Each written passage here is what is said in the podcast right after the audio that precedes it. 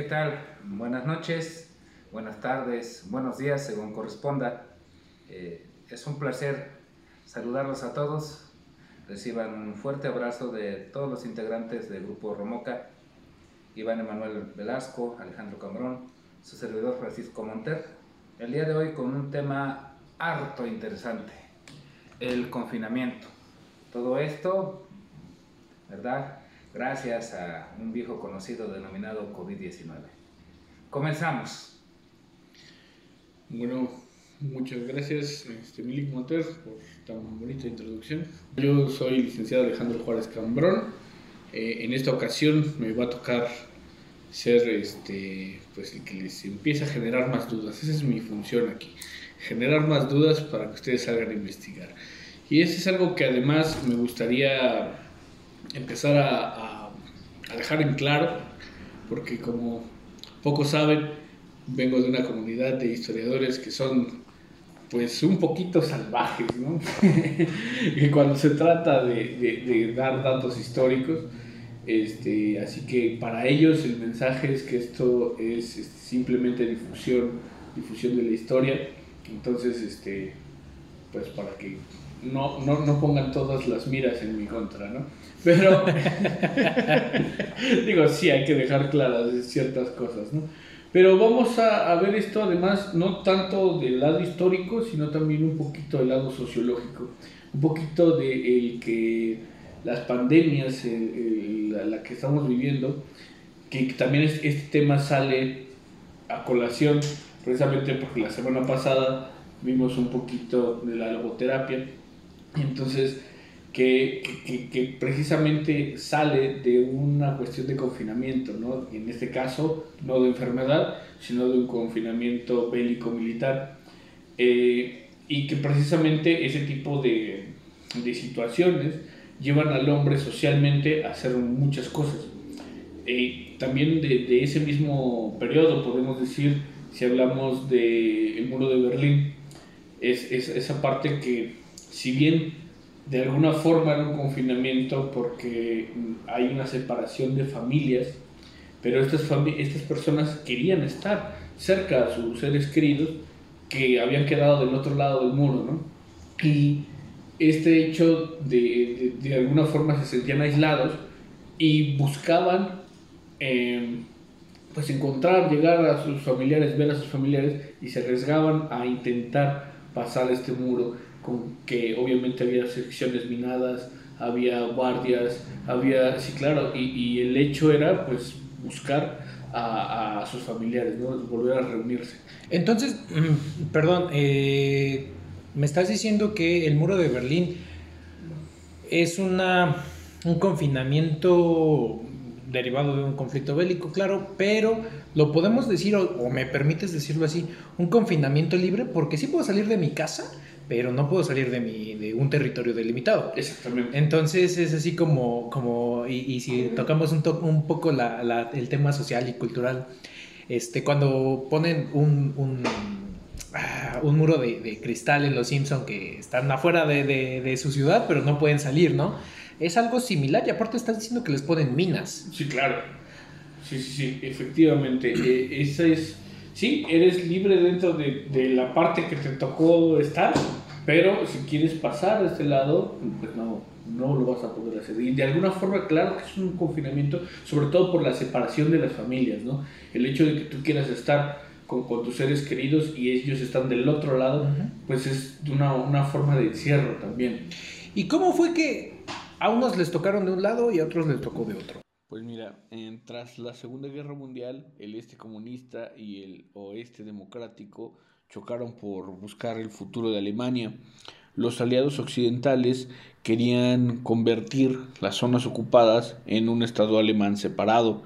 Los soviéticos bloquearon entonces las carreteras y las vías férreas hacia Berlín Occidental para aislar así la ciudad. Occidente eh, se había decidido a mantener esta presencia de Berlín porque básicamente pues Berlín estaba eh, era el centro de toda la parte que le había tocado hacia la Unión Soviética. Entonces eh, pues no querían no querían este pues dejar de tener presencia en Berlín. Y entonces eh, pero a su vez no querían generar este pues otro problema de, guerra mundial y por eso fue que se, se levanta se levanta el, muro no es, es, una de las principales razones. Entonces pues básicamente que te tocaba de un lado o del otro pues el hecho por, la parte territorial era una cuestión simplemente por, por estar en, en una zona en específico de Berlín eh, en la zona que te había tocado principalmente y si me preguntas, eh, más bien, si me permites preguntar, mi querido Alejandro, este, ¿cómo podemos definir un confinamiento? O, qué sería como tal un confinamiento?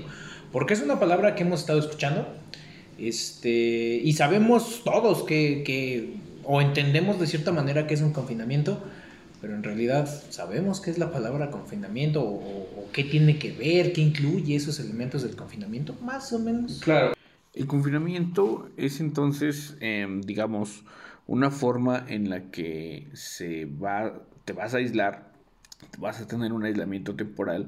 Generalmente va a ser un aislamiento impuesto, eh, ya sea a una persona, a un grupo determinado, a una población.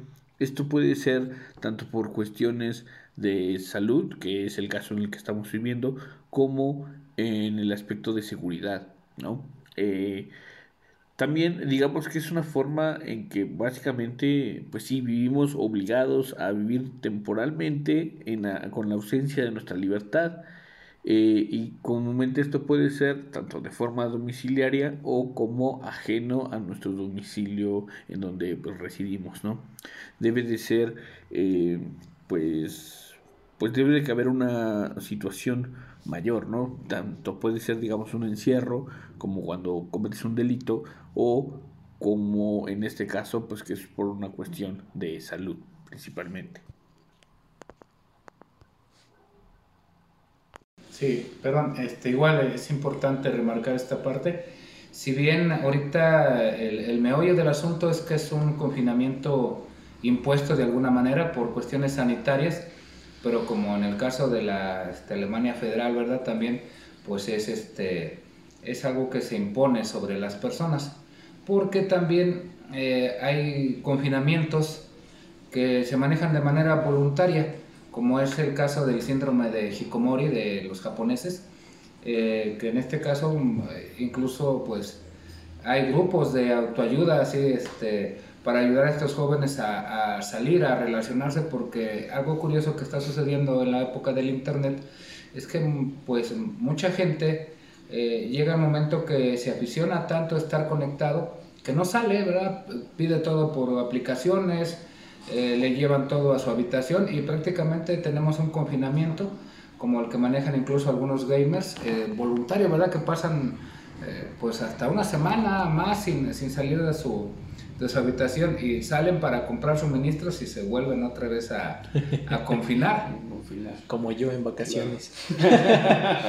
¿Qué le parece, Milik, si ahorita que, que, tocó ese tema, este, si después en uno o dos podcasts nos habla de ese, ¿cómo dijo que se llama? Síndrome de Hikomori. Síndrome de Hikomori. Estaría interesante porque es, un efecto este, psicológico que pasa autoimpuesto. Autoimpuesto. autoimpuesto. Pero regresando un poco contigo, mi querido Alejandro, este, ibas a hablar que eh, la diferencia entre pandemia y... Y epidemia. Epidemia, ok. Exactamente. Una epidemia es cuando una enfermedad, digamos, vamos a, ponernos en una situación, por ejemplo, en una escuela, ¿no? Eh, digo, para hacerlo, delimitarlo y que se lo pueda imaginar la gente, ¿no? Si yo me enfermo, pues simplemente soy un, un simple enfermo, ¿no? Pero si yo empiezo a contagiar a todo mi salón, y ese salón contagia al de al lado, y se contagia en la escuela, digamos que estamos viviendo una, una epidemia. ¿sí? Pero si aparte alguien sale de esa escuela y se vea, va a otra escuela y empieza a contagiar allá, y él, aunque esa persona no se regrese o demás, y ese, esa, esa otra escuela también a su vez contagia a otra escuela y otra escuela, ese es el momento en el que ya podemos decir que estamos en una pandemia. La pandemia es en el momento que se sale la enfermedad incluso de un continente a otro y ya eh, hay varios países implicados, ¿no? Ese es el momento que ya tenemos una pandemia. Entonces déjame ver si entendí. ¿Podemos decir que es pandemia cuando se empezó a extender este, en China? todo ahí, todo ese territorio. Eh, digamos que estamos en una situación de epidemia y una Ajá, vez que se sale, Ya es ya, ya pandemia. es pandemia. así ah, es. ok, ok, ok. Aquí es, así es. Y que ya empieza a generar, digamos, eh, no solamente enfermos que llegan, sino de que ya de, de, de, de- los mismos que están ahí empiezan a su vez a enfermar a otros. Ese es el momento. Que Ah, ya son locales, que ya no son solo de, de importación, vamos a decirlo así. ¿Sí? Entonces, nosotros eh, en el mundo, digamos, hemos tenido diversas pandemias. eh, y hay una que, que, con la que inicia o la, la que tenemos registro más bien de, ella es la plaga de Atenas, que precisamente sucede en la guerra del Pelo- Peloponeso. Eh, eh, esa, esa plaga pues va a acabar con 100.000 personas, ¿no? O sea, va a ser igual eh, este, este impacto que tiene. Y era, y era una, una plaga que si bien eh, los registros pues son también pues de que había poco conocimiento médico al respecto, pero se habla de dos síntomas muy importantes, uno es fiebre y otro es sed, ¿no? la, la, la sed constante. Y entonces esta, esta plaga pues termina acabando con 100.000 personas. Este, pero digamos que eso sería como de la primera situación que podemos decir que ya entraría en esta categoría de pandemia, ¿no? que ya había varias naciones implicadas en este, en, tanto en el conflicto bélico, que pues, evidentemente eso fue lo que desencadenó esta, esta pandemia. Pero, eh, digo, para, para entrar al, al tema fuerte, lo que tenemos mucho en común con lo que está pasando con el COVID, con uno de, de estos eventos antiguos, es precisamente lo que sucede con la peste negra. Y entonces nos vamos a ir hacia el 1320, que es cuando eh, surge este, esta cuestión, y es una enfermedad que va a durar pues casi 700 años ¿no? en, en el mundo. Va a ser una enfermedad este, pues que va a, a tener un impacto eh, y sobre todo en gran parte de Europa. Y si sumamos a todas las personas que han muerto eh, por la peste negra, pues suma más de 25 millones de personas. Es, es, es lo, lo, lo, lo, peor ¿no? que, que ha tenido la, la, humanidad. Déjame subrayar algo, 700 años. 700 años, hasta que se radicó. Hasta que se radicó. Y ellos también tuvieron un encierro. Sí, claro. En especial, yo, yo no quiero remarcar ese tipo de cosas porque nosotros con un año... Desarmando. sí, sí, sí, honestamente este, ya estamos viendo la presión, ya estamos viendo eh, cómo la economía empieza a, a tener este, efectos negativos, incluso la, la, estructura mental de las personas empieza a deteriorar ya en estos tiempos, como lo puede ver usted, Milik. Sí, sí, este, sí. Monter. Mucho de eso también es porque tenemos dos pandemias, la pandemia real y la pandemia virtual, muchas veces alentada por uh, rumores, exageraciones, toda esta Sí, hiperbole sí. de cosas, pues nos conlleva dos pandemias, este, la que tenemos realmente sucediendo sobre el terreno y la que pues tenemos en la mente. Es, es precisamente algo de lo que me gustaría platicarles un poquito. Hay muchas este, similitudes que empiezan a, a, o que tenemos con, con, esta peste y con lo que hoy vivimos, ¿no?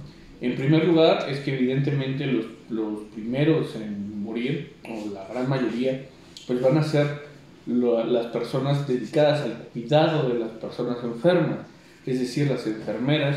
En el caso de 1347 estamos hablando de las monjas católicas que se dedicaban al cuidado de los enfermos, también este, perecieron en el intento de, de, de, sanar a las personas. ¿no?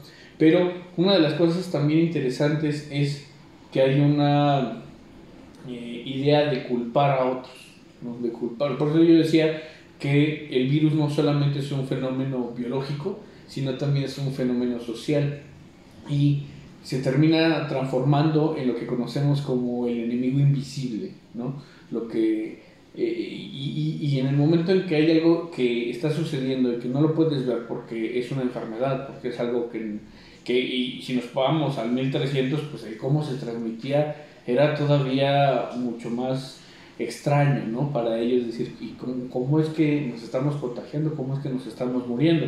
Y pues este, eh, eh, si, me remonto a, lo primero que había dicho de, la, de la plaga de Atenas, lo que estaría pasando ahí era que pues se culpaba a los espartanos, ¿no? Se decía, no, es que los espartanos fueron los que trajeron esta, esta enfermedad.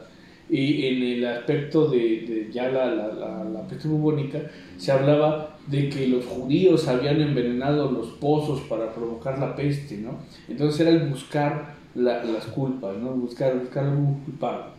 Este, podemos, eh, la, historia ya después nos, nos, revela que, bueno, la, la, plaga surge a través de las pulgas que tenían las ratas y que, este, la iglesia había considerado a los gatos como servidores del diablo, ¿no?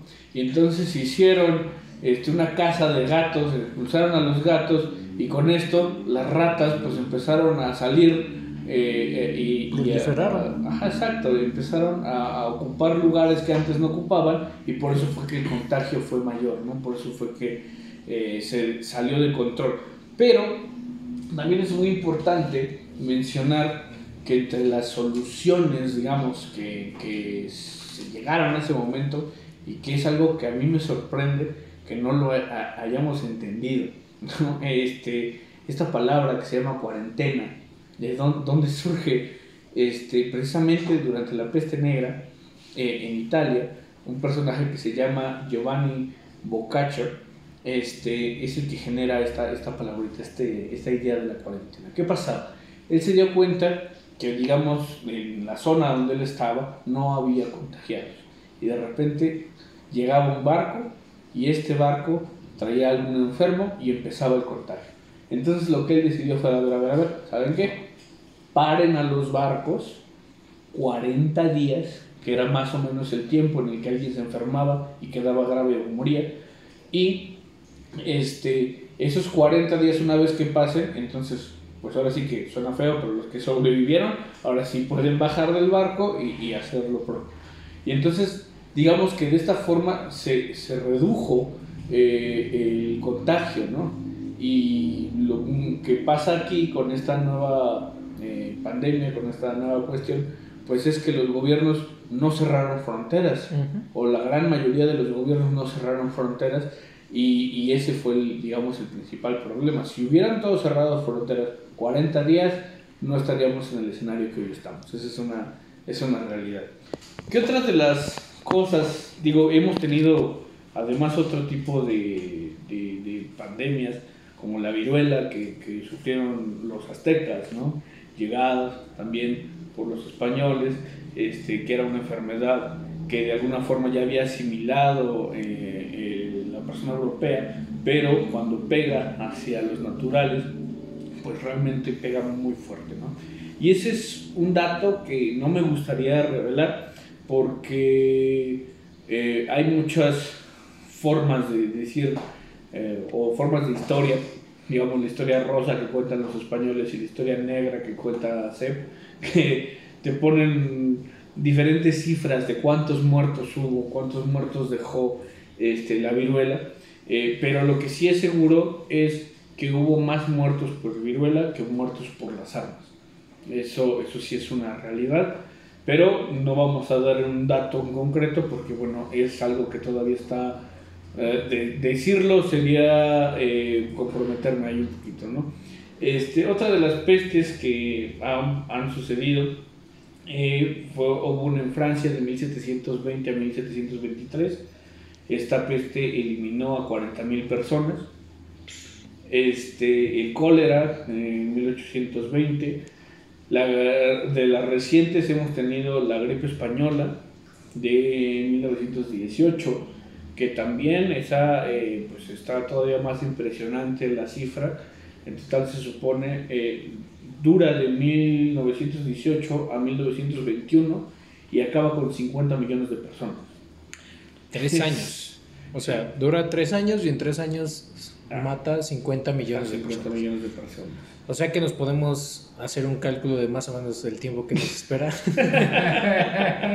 Yo esperaría que no, pero otra eh, de las cuestiones, y, y es, es, interesante que lo menciones, también digamos que tiene las pandemias, ya, ya esa parte, digamos, es más biológica, es más, este, más científica, la parte de, bueno, qué tan letal es, es el virus, es la bacteria, es, este, pues, dependiendo de, de qué sea lo que está provocando la enfermedad, ¿no? Eh, si la enfermedad es muy letal, va a durar poco, porque o va a acabar con todos sus huéspedes, o este, el aislamiento va a ser como mucho más rígido en el sentido de que no, no, no, sabes que es que si se sale y te contagias, te vas a morir seguro, sí. Entonces, el hecho de que en esta pandemia no sea tan letal es que la hace más peligrosa, porque precisamente eso fue lo que hizo que bajáramos un poquito los brazos, no, no pasa nada, este, todavía podemos eh, tener actividades, y eso fue lo que hizo que, que estemos en el escenario que hoy estamos. Este, eh, como un ejemplo de una que era muy letal fue el SARS del 2003, este, que era, te, te, acababa en tres días, ¿no? Era mucho más, más letal. Este, y bueno, ya para casi terminar, eh, para hablar de, hubo, hay muchas mentiras y muchas supersticiones que pasan, y ese es el, el principal problema, ¿no? Hubo eh, ideas de que pues eran, son conspiraciones, de que te quitaban el líquido de las rodillas. El 5G. el 5G. este, eh, y, lo que pasa eh, ante toda esta situación es que más bien debemos buscar, como ya lo vimos también la semana pasada, este, buscar el sentido de nuestras vidas, que debemos de... generar estas situaciones también un estado contemplativo y no sé qué tan permitido se me sea, pero creo que también hay que aceptar las cosas que no podemos controlar y hay que aceptar a la muerte. Eh, y, para esto me gustaría citar este, a un, libro que se llama Hagakure, El arte del samurái. Eh, quien lo escribe es Yamamoto Tomo, que lo escribió en el año de 1720 él decía, la meditación sobre la inevitable muerte debe de realizarse a diario. Cada día, cuando el cuerpo y la mente estén en paz, se debe meditar y cada día sin falta debe considerarse muerto. Entonces, la, enseñanza que él decía al, al, aceptar la muerte, al aceptar que me va a pasar algo, me voy a morir, es el poder vivir el día a día lo mejor que pueda, dar lo mejor de, de, sí, porque la muerte es algo inevitable, ¿no? Sí, efectivamente. Entonces es, es una de las cosas que, que, me gustaría decir. Y ya para terminar, terminar, porque creo que esto ya se extendió un poquito. Todavía tenemos un poquito de tiempo, pero sí. Este, una de las lecciones que nos deja la historia, si nos vamos hacia los locos años 20, este, fue una época que precisamente había salido el mundo de una pandemia, había salido el mundo de la gripe española. ¿Qué pasó? Eh, y tenemos que tener, ser muy cuidadosos con, con, con, esto, porque lo que pasó es que hubo, hubo un desenfreno, sobre todo un desenfreno sexual, un desenfreno económico, la gente empezó a derrochar, la gente empezó a tener hijos, la gente empezó a, por eso se le llaman los locos años 20, ¿no? porque además pasó de todo. Y, y, y si bien típicamente una pandemia hace que la gente se vuelva, o sea, durante la pandemia la gente es más religiosa, la gente empieza a ahorrar, la gente empieza a tomar menos riesgos, tiene menos interacciones sociales y se queda en casa, una vez que termina, lo que va a suceder entonces es que la, la, lo, lo, lo, religioso va a bajar, la gente va a empezar a gastar dinero, va a derrochar dinero y entonces va, vamos a llegar a este desenfreno que les decía, ¿no? Eso es algo que yo creo que estaría pasando en 2024. Y ya, ya, veremos este, si aprendemos la lección o no la aprendemos. Este, pues eso por mi parte es todo, para no hacer todo esto más largo. Este... Claro que sí, muchísimas, muchísimas gracias por esta información súper interesante. Eso de los 700 años se me quedó muy marcado, fue como que algo traumático. Pero bueno, no, no viviré para ver cuándo erradican este virus. Eh, les quiero agradecer a todos nuestros escuchas y antes de terminar los quiero invitar a que nos sigan en nuestras redes sociales. Eh, estamos en Facebook como Grupo Romoca. Por favor, únanse ahí, pueden interactuar con nosotros si tienen un tema que quieran escuchar en específico. Eh, y si nosotros no lo dominamos, tal vez ya después buscaremos a alguien que lo domine para que vayamos haciendo más grande este círculo Romoca. Se despide de ustedes eh, Iván Emanuel.